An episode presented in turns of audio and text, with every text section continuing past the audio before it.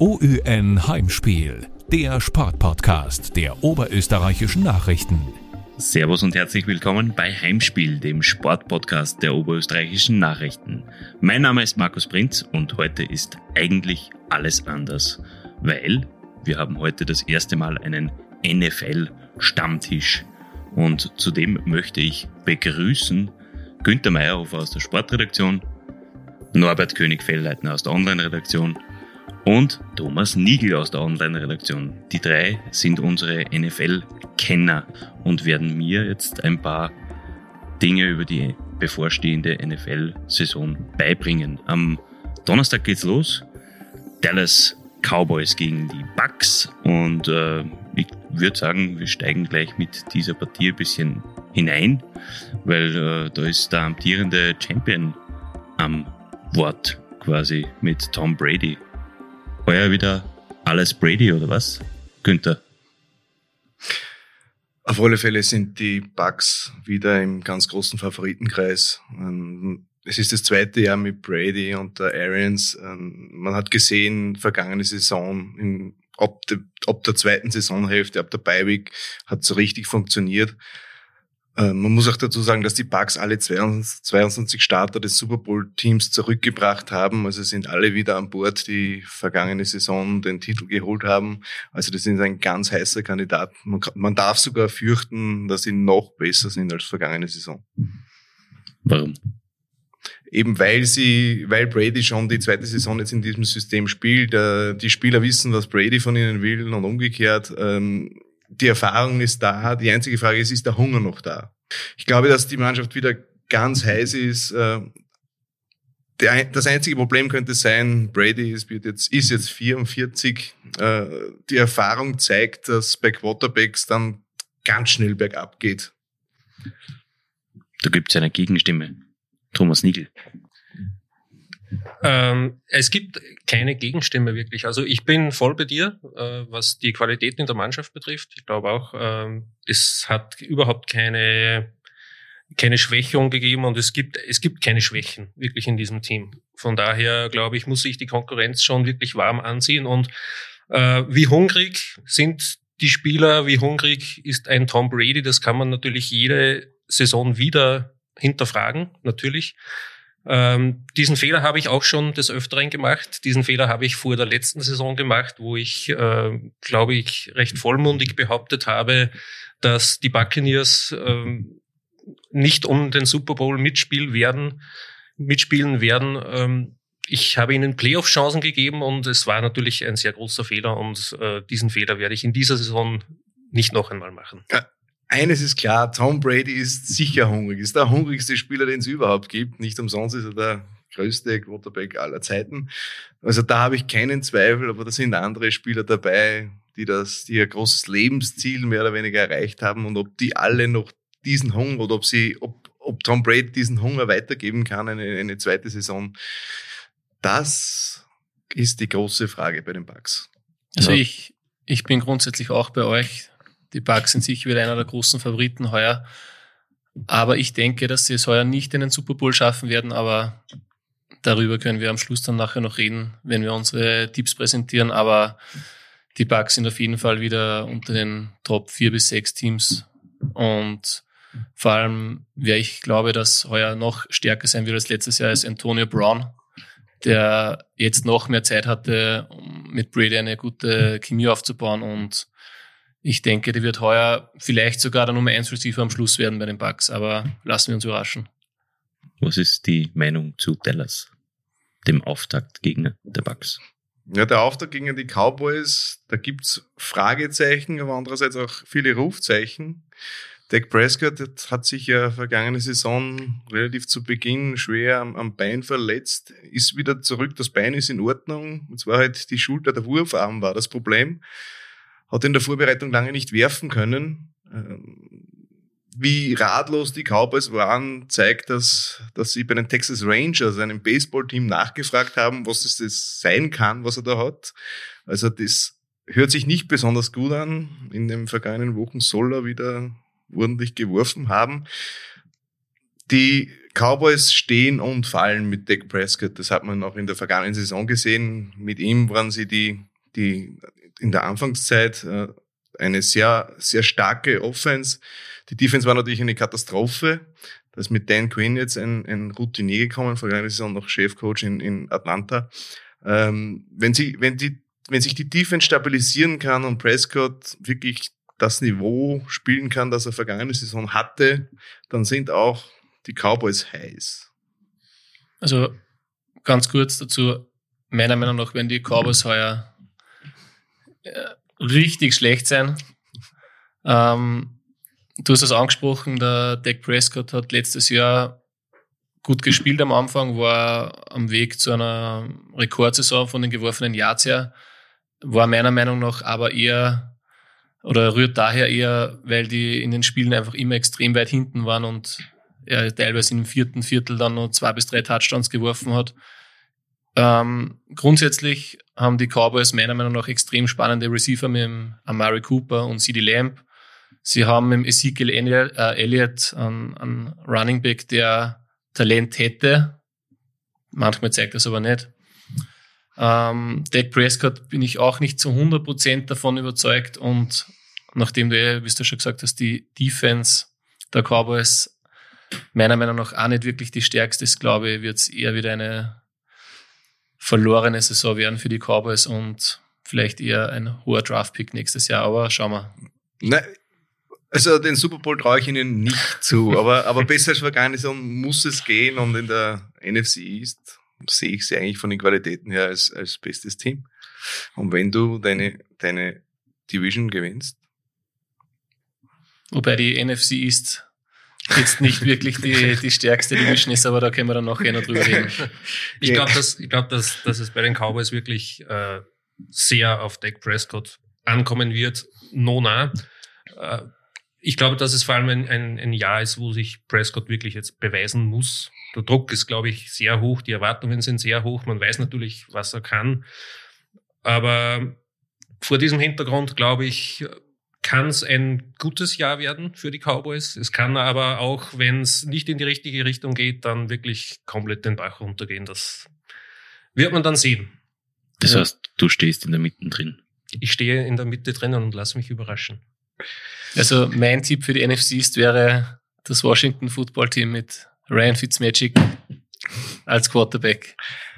Fitzpatrick ist, ist ich glaube, wir lassen uns da ein bisschen hineinziehen in in seine Geschichte, weil er doch ein, ein Journeyman ist, der schon überall und schon alle Teams durch mehr oder weniger, hat immer wieder für Höhepunkte äh, gesorgt. Auf der anderen Seite vergisst man dann auch wieder die Spiele, wo er, wo er eine Turnover-Maschine war.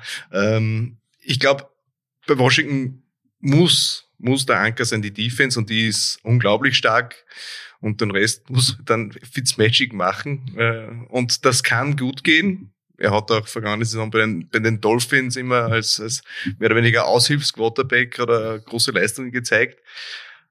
Es hat aber auch einen Grund, warum der in jedem Jahr bei einem anderen Team ist. Jetzt ist er dort, in Washington ist er, ist er Starter, äh, werden wir sehen. Ähm, ich glaube, es, es wird sich auf alle Fälle etwas tun, wenn Fitzpatrick der Quarterback ist. Ähm, und so ehrlich muss man sein, äh, das Washington braucht auch nicht viele Punkte normalerweise, um zu gewinnen. Also die Defense ist, ist so überragend. Das ist die Stärke des Teams und, und vorne muss es Fitzpatrick richten. Ja, er hat es bis jetzt noch nie in die Playoffs geschafft, aber ich würde es ihm wünschen heuer. Und ich schätze die anderen Teams in der NFC die Eagles und die Giants jetzt von der Stärke her. Ich glaube, die Division wird ausgeglichen werden und ja, wird mein Tipp ist das Footballteam in dieser Division. Sie war auch vergangene Saison sehr ausgeglichen, aber heute auf einem katastrophalen Niveau. Ja, wenn wir schon bei den Giants sind, es gibt doch in Österreich einige Giants-Fans. Was ist heuer zu erwarten? Die Giants haben sicherlich viele Fans in Österreich. Heuer vielleicht noch einige mehr, weil ja auch ein Österreicher unter Vertrag steht, im, im Kader ist, auch wenn es unter Anführungszeichen nur der, der Practice Squad ist. Er hat Sandro Platzgummer mit einer guten Preseason eigentlich äh, überzeugen können, hat natürlich einen überragenden Lauf, ein überragendes Play dabei gehabt, wo er sich in die Auslage gespielt hat. Und natürlich ist es so, dass das ein bisschen ein Sonderstatus ist als internationaler Spieler, dass er diesen Platz bekommt. Aber was man so gehört hat, hat er sich schon wirklich auch empfohlen und, und hat diesen, diesen Platz auch bestätigt im, im, im Practice Squad und bei den Giants. Und da kann man sich sicherlich freuen. Vielleicht ergibt sich ja dann doch noch etwas mehr. Ich sag, wenn wir über die Giants sprechen, über Sandro Platzkummer, den Running Back, dann müssen wir auf alle Fälle noch über Saquon Buckley reden. Der Star Running Back vom Talent her, meiner Meinung nach der beste Running Back in der NFL, war lange verletzt jetzt, die ganze letzte Saison. Ähm, bei ihm wird die Frage sein, wie fit ist er wirklich? Die letzten Trainingsreports ähm, ähm, sagen eigentlich nur Gutes aus, wie er trainiert, wir schon wieder voll mit. Aber ob die Giants ihn dann wirklich ab Woche eins ähm, sofort 100% spielen lassen oder ob er seine Snaps vielleicht noch teilen muss, das muss man abwarten. Und man muss auch, na, man muss auch schauen, was Daniel Jones heuer fabriziert bei den Giants. Ist jetzt sein drittes Jahr als Starter. Fan bin ich keiner von ihm und ich denke, er wird auf lange Sicht gesehen sicher nicht der Franchise Quarterback der Giants werden. Also ich denke, das wird heuer sein letztes Jahr werden bei den Giants und äh, spätestens nächste Saison werden die Giants dann einen Quarterback draften oder eventuell ähm, Free Agent Markt zuschlagen. Es ist auf alle Fälle Make or Break diese Saison für Daniel Jones. Ähm, hat war, ist eigentlich als Clone von Eli Manning gekommen, selbe Wurfbewegung, selbe Bewegungen, ähnliches Spiel, ähm, hat dann immer wieder aufblitzen lassen, was er tatsächlich kann, aber hat dann auch wieder Plays dabei gehabt, vergangene Saison, wie er auf dem Weg in die Endzone über seine eigenen Füße gestolpert ist. Also da waren ein paar sehr komische Sachen dabei es ist, es ist auch eine Frage, ob Joe Judge äh, dieses Team im Griff hat. Er hat ein bisschen einen Ansatz wie, wie viele andere Head Coaches. Er ist mehr, mehr so extremer Disziplinfanatiker, lässt, lässt die, auch die Routiniers Runden laufen, wenn sie etwas falsch machen. Und das schmeckt vielen Veteranen nicht so ganz besonders. Da hat man schon gehört, dass da leichte Probleme gibt. Es ist immer so, der Erfolg wird vieles zudecken. Wenn es läuft, ist es egal, dann laufen auch die Veteranenrunden. Wenn nicht, könnte das ein Punkt sein, wo Joe Judge Probleme bekommen könnte. Aber siehst du ein österreichisches Talent im, in einem NFL-Spiel auf, äh, auflaufen? Nein. Nein, soweit sind wir als österreichische Footballnation nicht. Das ist schon mal sensationell, dass wir nach Sandro Platzkum oder neben Sandro Platzkum auch noch den Bernhard Zeikowitz dabei haben. Thailand bei den Falcons, wenn mich nicht alles täuscht. Cardinals. Arizona Cardinals. Richtig, genau. das sind die zwei Teams, die ich immer verwechsle. Schauen wir ja so beide rotes Logo. Also. Ja, ist immer das Gleiche. Also wir haben auch den Bernhard Seikowitz, der bei den Cardinals äh, als Tight auf dem Practice Squad steht. Also die, der ist dieses Jahr das erste Jahr dabei. Ähm, hat auch in der Preseason ein bisschen was beitragen können, aber der Weg ist halt extrem weit, wenn man sieht, wie, wie besonders die Titan-Position ist, besonders für, für frische Spieler ganz kompliziert. Es gibt selten einen Tident, der in seiner ersten Saison irgendetwas gerissen hat. Mhm. Der Bernhard Seikowitz hat ja in einem Interview vor kurzem gesagt, dass er, wie er zu trainieren begonnen hat bei den Cardinals in den USA, quasi das Gehen neu lernen musste. Und er hat diesen Vergleich herangezogen, vor allem auf der Titan-Position, dass das Blocken, ähm, das scheint dann wirklich nochmal eine ganz andere Welt zu sein. Und da ist die, die Lernkurve ist da sicherlich eine, eine ganz steile. Aber deswegen ist es ja, wie gesagt, auch gut, dass es dieses International Program gibt, dass die Spieler die Chance bekommen, sich auch über längere Zeit zu beweisen. Insofern muss man da sicherlich auch ein bisschen äh, unterscheiden zwischen Seikowitz, der jetzt heuer es zum ersten Mal versucht oder versuchen darf, und Sandro Platzkummer, der ja schon die zweite Saison dabei ist. Ich glaube auch, bin da ganz bei dir, Günther, dass, ähm, dass wir uns nicht zu viel erwarten dürfen. Also wenn sich jetzt Barclay bei den Giants verletzt, dann wird sicherlich nicht Sandro Platzgummer ähm, die Chance bekommen und 30 Mal pro Spiel laufen dürfen. Ähm, Sandro Platzgummer hat aber auch gesagt, dass er sich jetzt in, diesen, in diesem zweiten Jahr, wo er ja schon bei den Giants ist, ähm, wirklich schon eine, eine gute Rolle im Team erarbeiten konnte. Da gibt's, äh, äh, ich glaube, Sandro hat das auch gesagt in einem Interview bei den Kollegen von Puls 4, dass ähm, in diesem Preseason-Spiel, wo er diesen langen Lauf hatte, ähm, hat Saquon Barkley vor dem Spiel zu ihm gesagt, wenn er heute einen Touchdown macht, also Platzkomma einen Touchdown macht, dann soll er sich, soll er feiern, so dass er Strafen bekommt und er bezahlt dann für ihn die Strafen. Und äh, das ist natürlich äh, jetzt noch weit weg von einem Spiel dann wirklich in der Regular Season, aber ich finde, es zeigt schon ein bisschen, dass er sich wirklich äh, gut eingelebt hat und sich eine, eine gute Rolle in diesem Team äh, erarbeitet hat. Und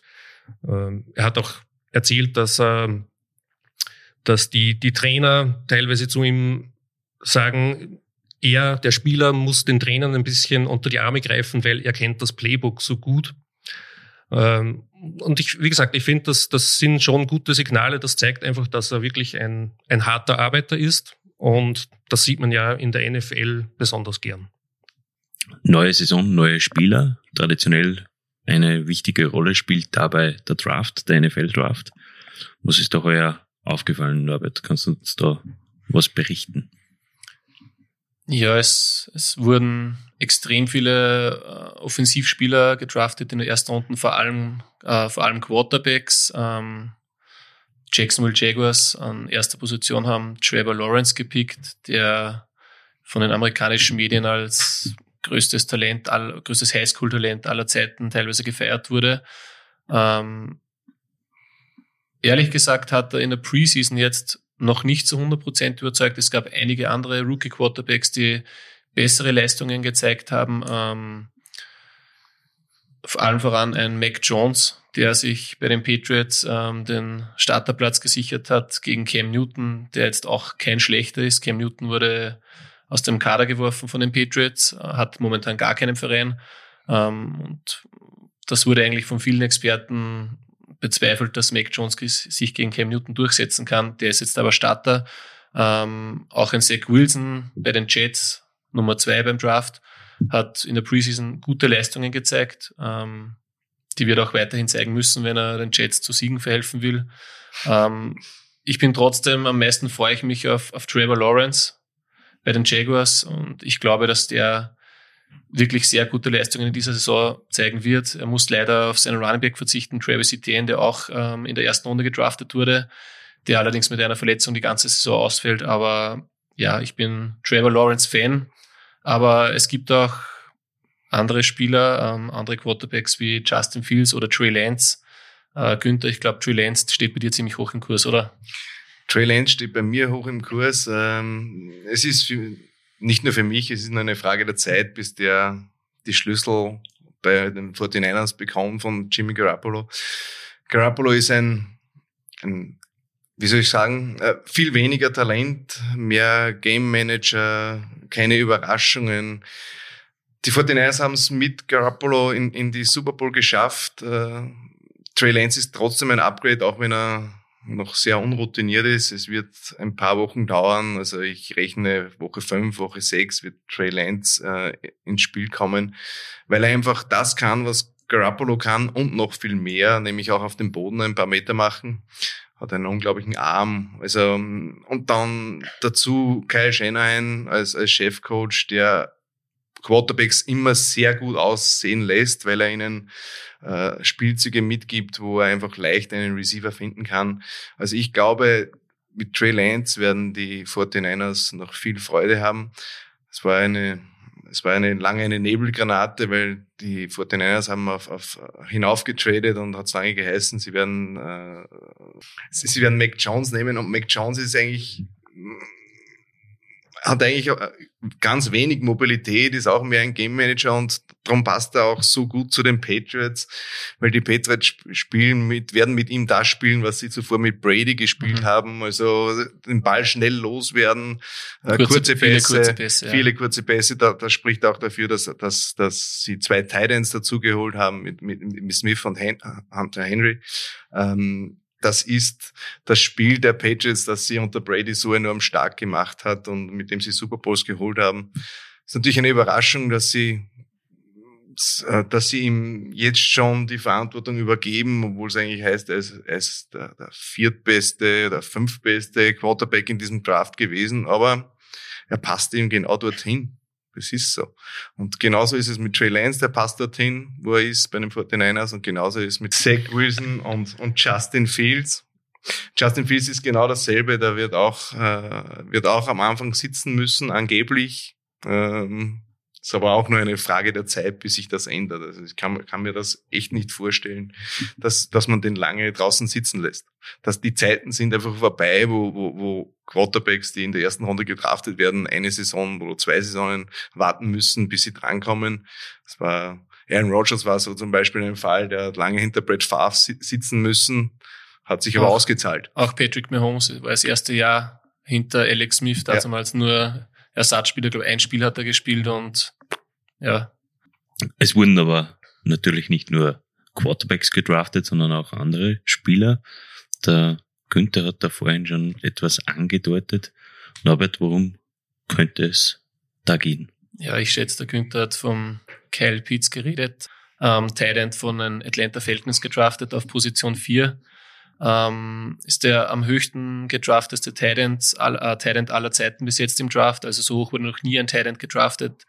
Ähm, er ist ein unglaublicher Athlet, äh, könnte wahrscheinlich genauso gut Wide Receiver spielen und noch mehr Geld verdienen, wenn er sich als Wide Receiver für den Draft angemeldet hätte, aber er hat sich explizit als Tident angemeldet. Er, er bringt die Blocking-Fähigkeiten mit, die er als Tident braucht. Ähm, er ist, wie schon erwähnt, ein Athlet, er ist schnell, er hat eine unglaubliche äh, Armlänge und Spannweite. Ähm, er hat im, im College Football teilweise wirklich gute Cornerbacks oder die besten Cornerbacks des Landes im College Football schlecht aussehen lassen.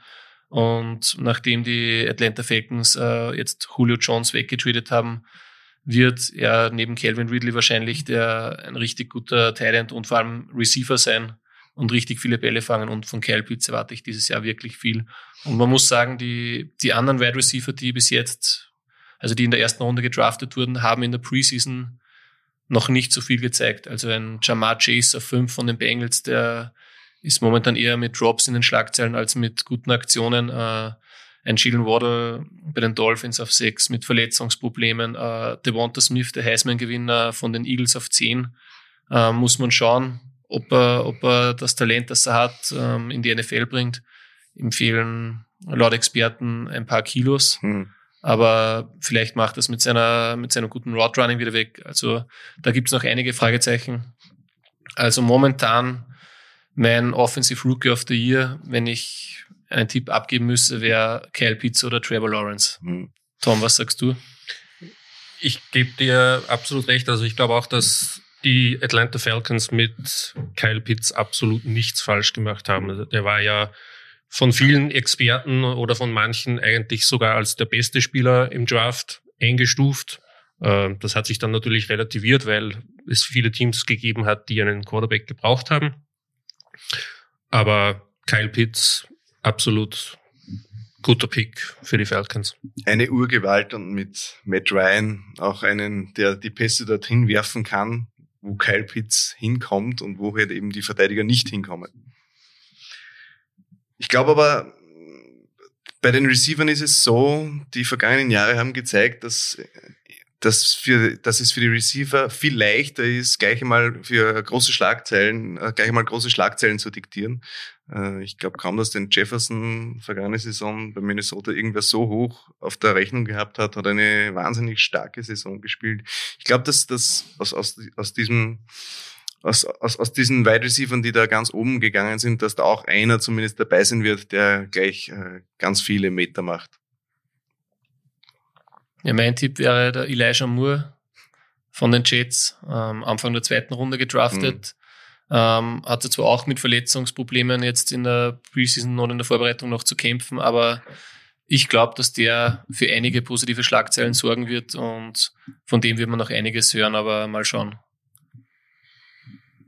Und das ist auch der Grund, warum der, der Markt für die Wide Receiver eigentlich so schlecht ist, äh, weil, weil alle Teams wissen, ich bekomme im Draft einen guten, der mir schon in der ersten Saison helfen kann. Das ist natürlich für die Veteranen schlecht, die, die dann schlechtere Verträge irgendwo unterzeichnen müssen darum sind die Preise für, für Wide Receiver eigentlich ein bisschen kaputt geworden. Wenn ich anschaue, der Juju Smith-Schuster von, den, von, von Pittsburgh hat, hat geschaut, ob er wo für großes Geld unterkommt und hat dann für ein Jahr wieder in Pittsburgh unterschrieben, weil er nichts Besseres bekommen hat. Für acht Millionen, wenn mich nicht alles täuscht, was eigentlich nicht viel ist für einen Spieler seiner Qualität. Apropos Pittsburgh, wenn wir schon bei den Quarterbacks sind, was traut dir Big Ben heuer noch zu für die Steelers? Ich glaube, äh, das Spiel der Steelers wird sich um Najee Harris drehen müssen. Äh, das ist der frisch gedraftete Running Back. Äh, sie haben nach Le'Veon Bell, der, der sich mehr oder weniger aus seinem Vertrag hinausgestreikt hat, so auf die Art, der hat halt nicht gespielt, haben sie nicht mehr die große Antwort gehabt. James Conner war, die eine Saison war relativ gut, jetzt wieder weg. Najee Harris muss wirklich sehr gut sein, weil auf den Arm von, von, von Big Ben wird man sich nicht mehr verlassen können. Auch wenn die Receiver gut sind mit, mit Johnson, Johnson, Claypool, Miss Schuster, das wäre schon was, aber ich glaube, der Arm reicht nicht mehr. Ja, ich glaube auch, dass Ben Rufflesberger langsam doch ein bisschen ein Auslaufmodell ist in der, in der NFL. Er hat er ist ein, ein großartiger Quarterback und hat ähm, einiges gewonnen, absolut verdient. Ähm, aber er wird natürlich auch nicht jünger und er hat sehr, sehr vieles einstecken müssen. Äh, ist wirklich oft unter die Räder gekommen, wenn man das so, so formulieren kann. Hat jetzt auch in den letzten Jahren einige doch gröbere Verletzungen auch gehabt und äh, irgendwann musst du die, die Zeichen der Zeit auch dann einmal erkennen. Und äh, aber ich glaube, die, die Steelers, wie du angesprochen hast, Günther, sind da, äh, glaube ich, auf einem guten Weg, dass sie sich auch auf die Zeit nach Big Ben vorbereiten. Nur einen Nachfolger haben sie noch nicht. Weil Haskins wird es wohl nicht. Das wäre der Sean Watson wäre zu haben. Ja. es, es wird die letzte Saison sein von Rauflisberger bei, bei den Steelers und es wird genauso die letzte Saison sein von Aaron Rodgers bei den Packers. Ähm, da, der wollte ja schon diese Saison weg, hat sich aus verschiedenen Gründen nicht ergeben. Also die Packers haben ihn natürlich nicht hergegeben, weil er vergangene Saison überragend gespielt hat und so einen lässt du nicht irgendwie gehen.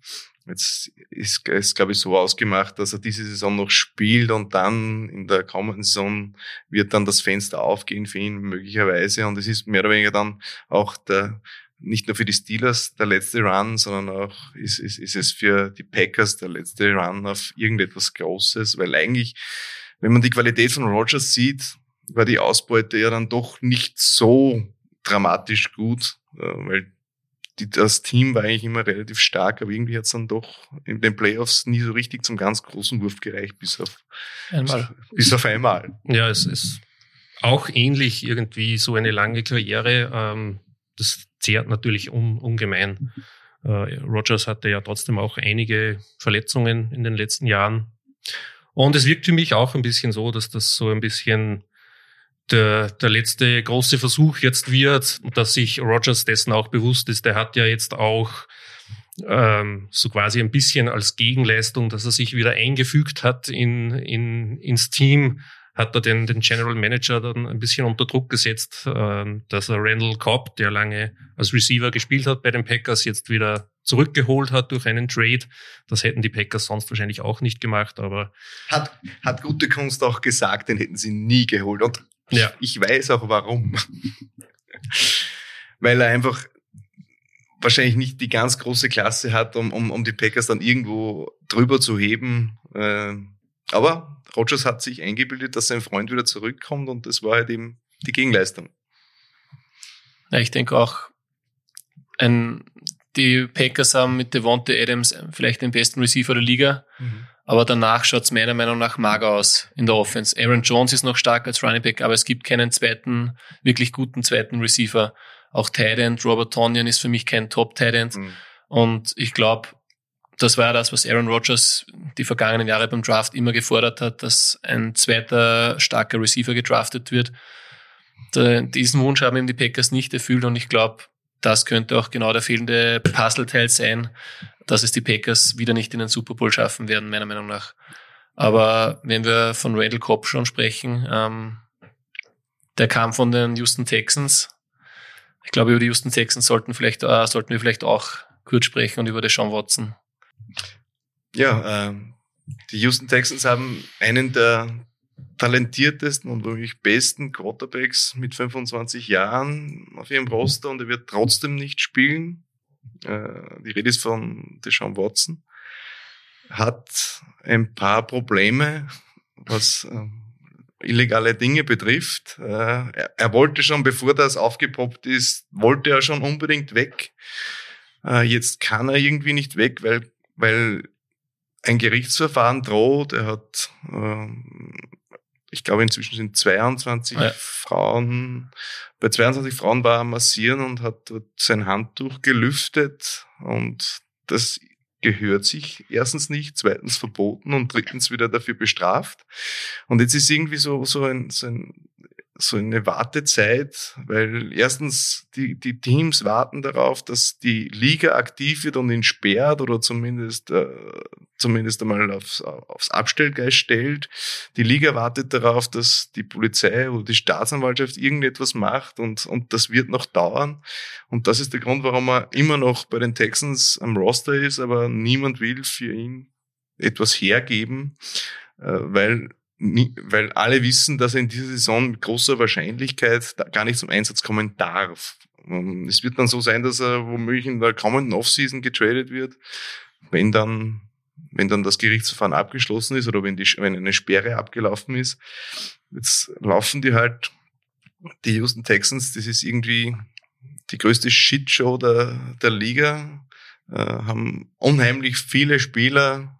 Äh, wenn ich mir da den, den, den Running Back Raum anschaue, das wäre gut gewesen vor fünf Jahren. Äh, das ist vorbei. David Johnson ist dort der, die Nummer eins wahrscheinlich. Dann haben sie Philip Lindsay zum Beispiel, dann haben sie Mark Ingram. Das ist alles, Lindsay okay, ist ein solider solide Nummer zwei oder irgendwas. Aber Mark Ingram, voriges Jahr bei Baltimore schon gar nichts mehr gewesen, David Johnson gar nichts. Das, also ich weiß nicht, was dort der Plan ist. Äh, haben, mit, haben einen neuen Trainer, einen David Cully, der ist irgendwie da der, der Manager des Desasters irgendwie. Der muss diese Saison irgendwie drüber biegen und alle sagen schon, ja, diese Saison wieder machen dürfen und wird das durchflicken dürfen und dann darf er wieder gehen. Weil dann irgendwann muss ein Neuanfang passieren. Ja, die, die Texans haben in der Free Agency über 30 Spieler verpflichtet und nur ein paar Spieler davon haben einen, einen Vertrag, der länger wie ein Jahr dauert. Also man sieht schon, die Reise wird dort Richtung Neuanfang gehen. Ähm, eventuell ein paar Spieler noch traden für Draft-Picks und dann mm, ja, werden die Texans schauen, dass sie ein neues Team aufbauen, das dann in den nächsten Jahren, eventuell in fünf, sechs, sieben Jahren wieder vorne mitspielen kann. Aber momentan sind die Texans für mich ähm, mit Abstand das, das schlechteste Team der Liga. Eventuell vielleicht die Detroit Lions noch, aber sonst sehe ich kein Team, auch nicht mehr die Jets oder die Browns, die mal, die vor Jahren eine negative Saison hatten mit 0-16 ähm, und sich jetzt mittlerweile gefangen haben und meiner Meinung nach eins der Top-Teams sind. Die Browns werden, werden wahnsinnig gehypt, jetzt wo, wo Odell Beckham auch wieder nach seiner Verletzung zurück ist. Die Defense ist stark, der die Offense, die, die, die Skillplayer sind stark. Es passt eigentlich sehr vieles. Kevin Stefanski ist, äh, hat bewiesen, dass er ein guter Headcoach sein kann. Da passt eigentlich sehr vieles zusammen und trotzdem bin ich überzeugt, dass die Browns wieder die Browns sein werden. Äh, sie haben vergangene Saison sind sie an Kansas City gescheitert im Playoff hatten dort sogar die Chance mit, mit dem Glück, dass Mahomes kurzzeitig äh, verletzt äh, während des Spiels ausgefallen ist, hatten sogar die Chance auf die ganz große Sensation. Aber man muss auch sagen, die, die, die Browns haben vergangene Saison am oberen Ende ihrer Möglichkeiten gespielt. Und wenn sie wieder zurückkommen auf, auf ihre, ihre normale Stärke, tue ich mir schwer. Äh, sie haben natürlich ein bisschen einen Vorteil in der AFC North. Äh, die Steelers schätze ich nicht so besonders gut ein, die Bengals natürlich auch nicht. Baltimore ist dort der große Gegner. Und bei Baltimore ist halt auch immer die große Frage, äh, Lamar Jackson läuft und was dann? Was ist Plan B? Weil werfen werfen ist jetzt nicht, ist erstens nicht seine große Stärke außerhalb der Nummern. Ähm, und das, das könnte zu wenig sein, um ganz weit zu kommen. Hat man auch in den Playoffs gesehen, dass, dass dort die Defenses ein bisschen besser aufpassen auf den Quarterback und dann geht halt weniger. Ja, das Spiel der Ravens ist, wie du gesagt hast, schon sehr eindimensional. Und genau deswegen sind für mich die Browns auch in dieser Division der Favorit. Ähm, die Browns haben sicher eine Top 3 O-Line in der Liga, mittlerweile eine auch richtig gute Defense, ähm, auch beim Draft gute Spieler geholt, ähm, haben mit Nick Chubb und Kareem Hunt wahrscheinlich das beste Running Back Duo der Liga und dann Ja. hängt's am Baker. Dann hängt's am Baker Mayfield, am Quarterback, äh, der die erste Saison war er, hat er viel, viel gehalten, was er versprochen hat, war er Nummer 1 Pick sogar, oder? War mir nicht täuscht.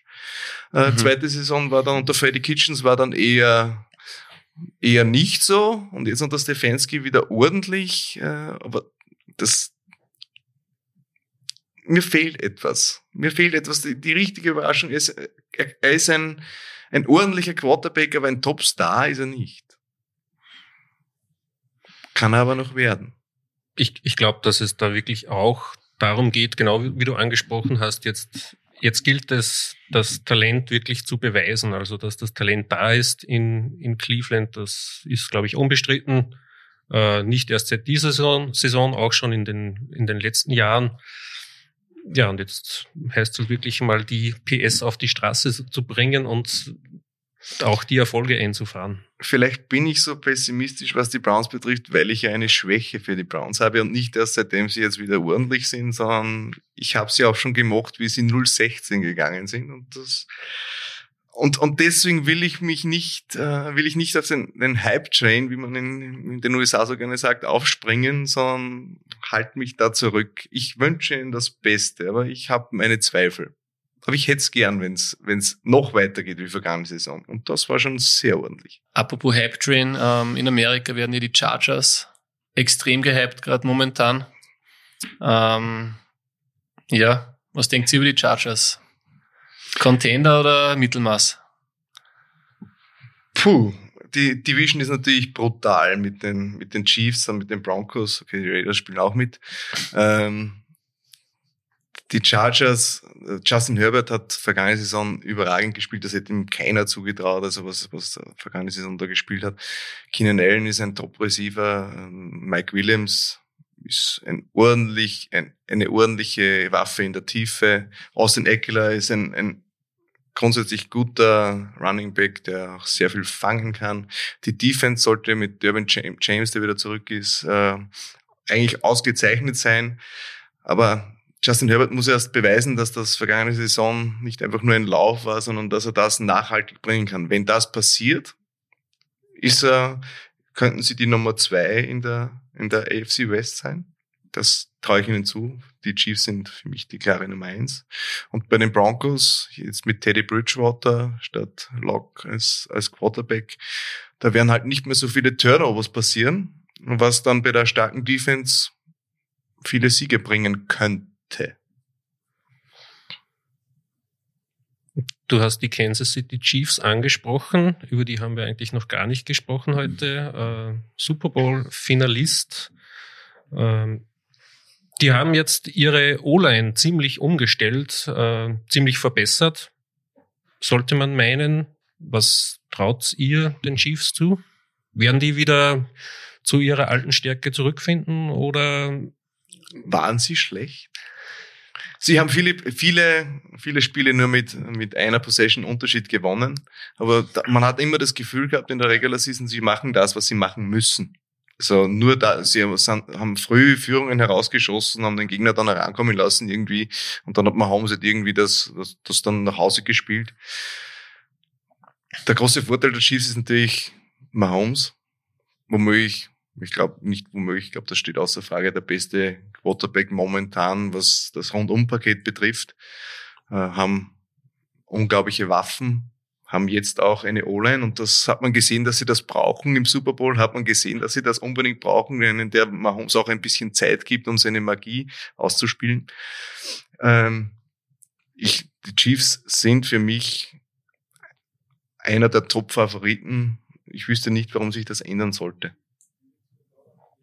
Ja, ich denke auch, die Chiefs sind sicher wieder einer, wenn nicht sogar der Top-Favorit neben den Bucks. Ähm, ihr habt es angesprochen, die O-Line wurde verbessert. Mahomes ist im Super Bowl um, um sein Leben gelaufen und hat trotzdem teilweise noch die Plays angebracht. Seine Receiver haben halt dann einfach die Bälle fallen lassen. Ähm, aber an ihm ist es im Super Bowl sicher nicht gelegen, dass sie im Endeffekt chancenlos warten gegen die Bucks. Also Mahomes ist ja sicher der, Günther hat's gesagt, der beste Quarterback der Liga, kann unglaubliche Dinge, die andere Quarterbacks nicht können, wirft Pässe teilweise unorthodox oder seitlich, was man noch nie gesehen hat von anderen Quarterbacks, ist auch zu Fuß nicht schlecht, aber natürlich, die Chiefs wollen ja einen Franchise Quarterback schützen und dadurch waren die, die Editions, die sie jetzt äh, in der Free Agency gemacht haben, in der O-Line, waren sicher sinnvoll und ja, ich habe die Chiefs auch ganz oben auf meinem Zettel für heuer. O-Line ist natürlich immer eine Sache. Eine O-Line muss auch gut eingespielt sein. Und wenn du viele neue dazu holst, die vielleicht Qualität haben, es ist manchmal besser, du behältst die alten und schaust, dass die gut miteinander funktionieren. Wobei in diesem Fall war wirklich notwendig, dass da, dass sich da was tut. Jetzt haben wir über den besten Quarterback gesprochen. Einer der besten, vielleicht in den vergangenen Jahren nicht mehr, hat seine Karriere beendet, womit ich bei den Saints bin.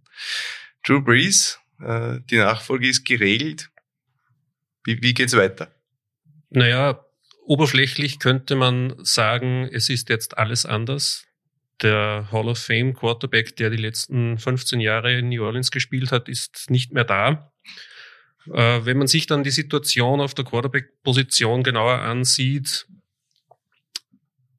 könnte man sagen, so viel ändert sich vielleicht jetzt gar nicht, zumindest wenn man sich einmal das Spielsystem anschaut. Also es war ja in den letzten Jahren immer so, dass es so ein bisschen ein Quarterback-Duo quasi gegeben hat mit Drew Brees als primären Passgeber und mit Taysom Hill, der überwiegend für Laufspiel zuständig war, auch als Receiver eingesetzt wurde, nur selten Pässe gegeben hat und ich gehe nicht davon aus, dass sich an diesem System wirklich viel ändern wird. Also Winston wird derjenige sein, der in erster Linie für die Pässe zuständig sein wird.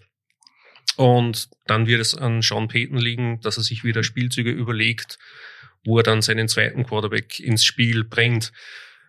Wie das Ganze funktionieren wird, ist natürlich die große Frage. Drew Brees fehlt natürlich. Ähm, ansonsten sind die Saints, glaube ich, so ein, ein bisschen eine, eine Wundertüte in dieser Saison. Also das kann recht gut gehen mit äh, einigen Spielen in den Playoffs. Das kann im schlimmsten Fall vielleicht sogar ohne Playoffs enden. Also das muss man sich anschauen. Es fehlen jetzt sehr viele Spieler, Spieler. Michael Thomas, der überragende Receiver, ist schon seit eineinhalb Jahren jetzt eigentlich oder einem Jahr zumindest äh, verletzt, kann nicht spielen, zumindest die erste Saisonhälfte. In der Defense gibt es ein paar Lücken, gesperrte Spieler zum Teil. Ähm, also das wird wirklich ganz spannend, aber es ist schwierig zu vorherzusagen, wie sich die Situation bei den Saints entwickeln wird ich, ich gehe davon aus, es wird zumindest spektakulär, wenn James Winston äh, den Ball wirft. Äh, er hat, davor war er bei Tampa Bay und hat dort 30 Interceptions in einer Saison geworfen. Also das muss man zuerst einmal zustande bringen. Es waren auch 30, mehr als 30 Touchdowns dabei, aber 30 Interceptions, das ist schon viel. Die Frage ist, also das Spiel wird auf alle Fälle Tiefe gewinnen, weil der kann weit werfen, aber halt wie, wie mit einer Pumpgun. Also die Steuerung wird, ist, ist etwas groß. Die Frage ist halt dann, wer fängt das? Wer fängt das ohne Michael Thomas, der ohnehin mehr im Slot unterwegs war? Ähm, wer, wer soll die langen Pässe fangen? Und das zweite ist, mit Taysom Hill, das kennt man auch schon schön langsam. Jetzt weiß man schon, wenn Taysom Hill auf das Feld kommt, was passiert dann. Und alleine Elvin Kamara, das ist der Running Back, wird es auch nicht richten können, wohl einer der besten seiner, einer der besten seiner Zunft, aber er allein wird es halt auch nicht richten können. Also es könnte sein, ich sehe das wie, wie du, es kann eine sehr zähe Saison werden. Ich gebe ihnen nicht viel Chance auf, auf, auf einen Playoff-Spot, weil in dieser, in ihrer Division ist halt, sind halt die Bugs. Und da führt kein Weg vorbei, aus meiner Sicht. Und dann bleiben halt noch die Wildcard-Spots und da sehe ich auch andere besser. Mhm. Es wird halt bei den Saints wirklich sehr davon abhängen, wie sich James Winston jetzt in, in der letzten Saison, in der er ja eigentlich fast gar nicht bis nur sehr wenig äh, gespielt hat. Aber er hat trotzdem eine Saison sozusagen unter Drew Brees noch gespielt. Ähm, das ist sicher für, für jeden Quarterback eine Bereicherung. Er hat mit Sean Payton einen Head Coach, der, der es sicher versteht, gerade seine Offensivspieler richtig einzusetzen. Und vielleicht überrascht er uns ja alle, wenn er von den 30 Touchdowns, die er geworfen hat, wieder die 30 auspackt und die 30 Interceptions auf Jetzt, jetzt wollte ich schon sagen, sind wir mal ganz optimistisch und 10, aber sind wir immer noch optimistisch und sagen wir, er reduziert es auf 15, dann könnte das schon ähm, mit dem mit den Spielern, die drumherum noch so da sind, mhm. äh, ganz ordentlich werden. Aber wie gesagt, ja, aber sehr viel Wenn und Aber, mhm. da muss man schauen, wie sich das entwickelt. Mit den Wildcards wird es halt dann schwierig, wenn ich mir die NFC West ansehe, mit den 49ers, den Seahawks und den Rams das, und, und dazu noch die Cardinals. Da könnten schon drei dabei sein dann im, im, im Playoff. Und dann wird's halt eng für die anderen. Weil für mich sind die 49ers ganz heiß ganz heiß, nicht nur wegen Trey Lance, sondern wegen Shanahan. Da, da passt eigentlich sehr vieles. Ähm, gefällt mir sehr gut, auch wenn sie vergangene Saison äh, Sie haben, sie haben in den vergangenen Saison entweder riesige Verletzungsprobleme gehabt oder sie waren stark. Und diese Saison dürfte das mit den Verletzungen wieder ausgestanden sein. Also wieder ganz stark. Ich glaube auch, die NFC West ist wahrscheinlich die, die stärkste Division. Mhm. Der, also die Seahawks mit, mit Russell Wilson muss man immer auf der Rechnung haben. 49ers hast du gerade angesprochen. Auch die Cardinals haben mit Kyler Murray wirklich einen sehr guten Quarterback und generell ein gutes Team. Aber gespannt bin ich vor allem auf die Rams mit Matthew Stafford jetzt, der lange bei den Lions war und auch immer als einer der besten Quarterbacks galt, dem aber immer bei den Lions ein bisschen die Unterstützung und die Waffen gefehlt haben. Und der der ist jetzt getauscht worden mit Jared Goff und ich glaube, dass die Rams mit Matthew Stafford ähm, Defense, traditionellerweise sind die Rams immer sehr stark gewesen und sie haben ein super Wide Receiver Duo ähm, und jetzt mit Matthew Stafford auch einen extrem starken Quarterback. Also die Division ist wirklich ein Wahnsinn und kann man gespannt sein. Das Problem bei den Rams könnte sein, sie sind sehr top-heavy, sie haben viele, also einige Stars, denen sie sehr viel Geld bezahlen.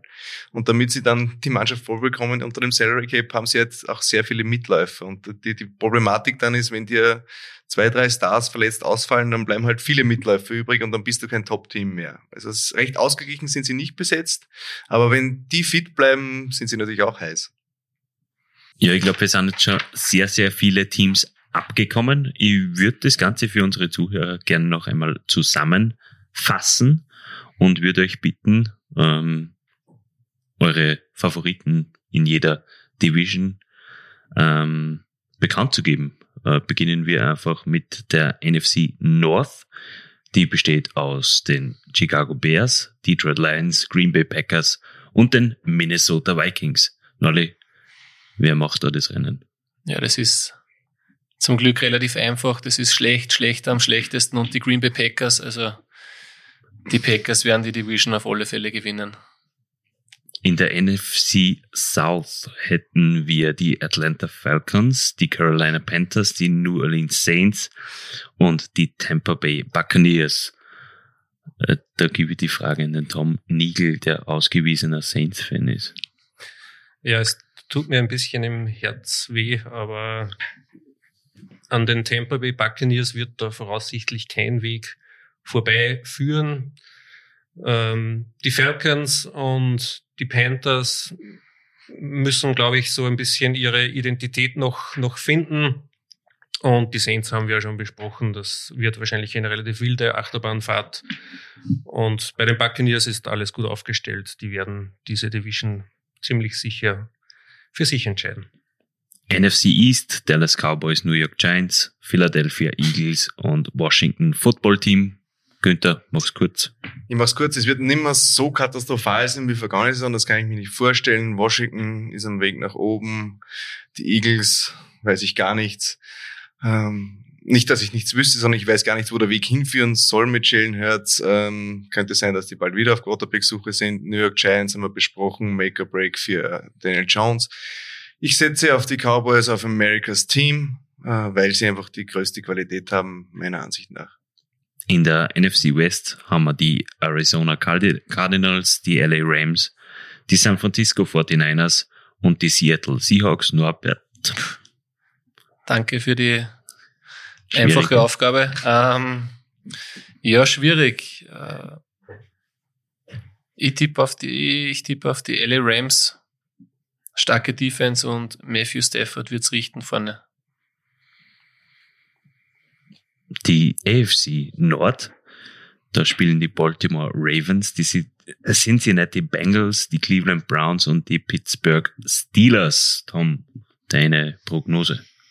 Da gibt's ähm, vielleicht zwei Teams, die man favorisieren sollte, die Baltimore Ravens und die Cleveland Browns. Ähm, ich schleime mich jetzt beim Günther ein bisschen ein und nehme die Cleveland Browns.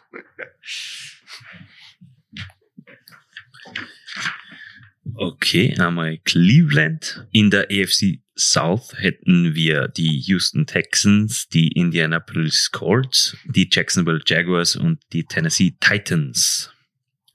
Günther. Über die Texans haben wir gesprochen. Jaguars sind noch nicht so weit. Colts, Carson Wentz, über den haben wir noch gar nicht gesprochen. Äh, zurück bei, bei Frank Reich, seinem, seinem damaligen Offensive Coordinator bei den Philadelphia Eagles. Äh, das kann funktionieren, muss aber nicht. Deswegen Tennessee Titans, die haben eine Identität, die haben einen Running Back, der eine Maschine ist. Äh, Ryan Tannehill, guter Quarterback, das reicht. Und jetzt auch noch Julio Jones. Und jetzt auch noch Julio Jones. In der AFC East haben wir die Buffalo Bills, die Miami Dolphins, die New England Patriots und die New York Jets. Ähm, da tippe ich auf das Team mit den wahrscheinlich verrücktesten Fans. Ähm, die Buffalo Bills ähm, haben mit Josh Allen einen Top Quarterback, ähm, waren letztes Jahr schon richtig stark und werden auch heuer wieder richtig stark sein. Ähm, die Dolphins mit Tour Tagovailoa ähm, haben generell eigentlich ein gutes Team, aber ich bin vom Tour noch nicht ganz so überzeugt. Patriots und Mac Jones werden eine solide Saison spielen, aber für ganz vorne wird es nicht reichen und die Jets werden trotzdem weiter in die Jets sein. Also ich tippe auf die Bills. Die AFC West, da haben wir schon drüber gesprochen, dass da, da drei heiße Teams drinnen sind. Ähm, die Denver Broncos, die Kansas City Chiefs, die Las Vegas Raiders und die Los Angeles Chargers.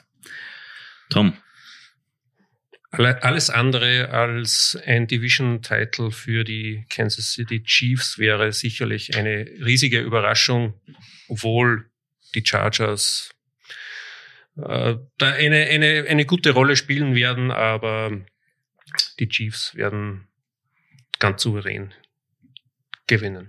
So, und zum Abschluss dieser Episode brauche ich von euch dreien noch einen Tipp für die Super Bowl. Vielleicht hat man es vorher schon ein bisschen gehört. Ich halte sehr viel von Kyle Shanahan, ich halte sehr viel von Trey Lance, ich halte sehr viel von George Kittle, äh, Nick Bosa. Also bei den 49ers ist sehr vieles da. Ähm, wenn dann, sie haben es, Kyle Shanahan hat es geschafft, mit Jimmy Garoppolo in den Super Bowl einzuziehen. Jetzt hat er ein besseres Team und einen talentierteren Quarterback, wenn er ihn dann spielen lässt. Also für mich sind das die 49ers. Auf der anderen Seite gehe ich ein bisschen ins Risiko, nämlich die Buffalo Bills. Eben Josh Allen hat sich in jeder Saison bisher gesteigert. Warum, wenn das so weitergeht, dann sind sie ganz heiß. Norbert. Ähm, ja, vielleicht hat man es vorher schon gehört, dass ich ähm, von den Browns her sehr viel halte. Ähm, und ich traue es ihnen wirklich zu, dass sie in den Super Bowl einziehen. Ähm, vergönnen, vergönnen würde ich, ähm, gönnen würde ich es auch Aaron Rodgers nochmal äh, mit den Packers. Ich glaube aber tatsächlich, dass die Buccaneers mit Tom Brady nochmal in den Super Bowl einziehen und der Tom Brady wird dann das Quarterback-Duell gegen Baker Mayfield verlieren. Also ich bin ja ein Fan von Abwechslung glaube aber, dass wir eventuell doch eine Neuauflage sehen werden, allerdings nicht eine Neuauflage des Finales vom letzten Jahr, also Buccaneers gegen Chiefs, sondern äh, ich bin ein bisschen beim Günther, was die NFC betrifft. San Francisco gegen Kansas City Chiefs, dann hätten wir wieder das Finale, das wir vor eineinhalb Jahren quasi gehabt haben. Wäre sicherlich auch eine spannende Sache. Und Spektakel. Genau so ist es.